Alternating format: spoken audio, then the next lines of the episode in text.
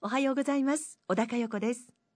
この時間は FM 岩手が家族の絆をテーマに実施した私と家族の作文コンクールから今年度の入賞作品33編を朗読でお届けしています。今日紹介するのは高校の部で佳作を受賞した作山由紀さんの作文です。タイトルは私の生きる意味。ご本人の朗読でどうぞ。私の生きる意味。岩手県立盛岡第一高等学校1年作山由紀。生まれつき私は足が悪かった。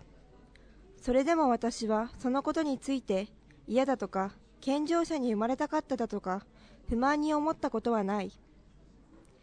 私が幼かった頃なんで自分だけみんなと外で走り回ってはいけないのかよくわからなかった。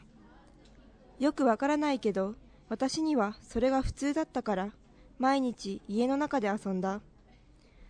ある日特にきっかけもなく45歳の私は今まで不思議に思っていたことを母に尋ねた。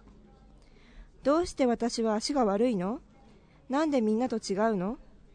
そう言うと母はにっこりと笑いながら私に話し始めた。あなたはねみんなを助けているの。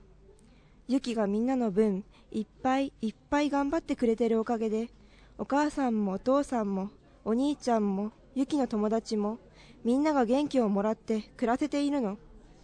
だからねユキはみんなを幸せにするためにここに生まれてきたんだよ。母の話を聞いた瞬間私はなんだか嬉しくなった。今まで疑問に思っていたことが一気に晴れていった。この足は悪いだけのものじゃない。みんなを幸せにできる素敵な足なんだとそう思った。高校生になった今も母のその言葉を胸に毎日を生きている。家族は私を励まし必要としてくれる。私も家族を必要としている。私たち家族はお互いに助け合い支え合いながらつながりそして生きているのだ。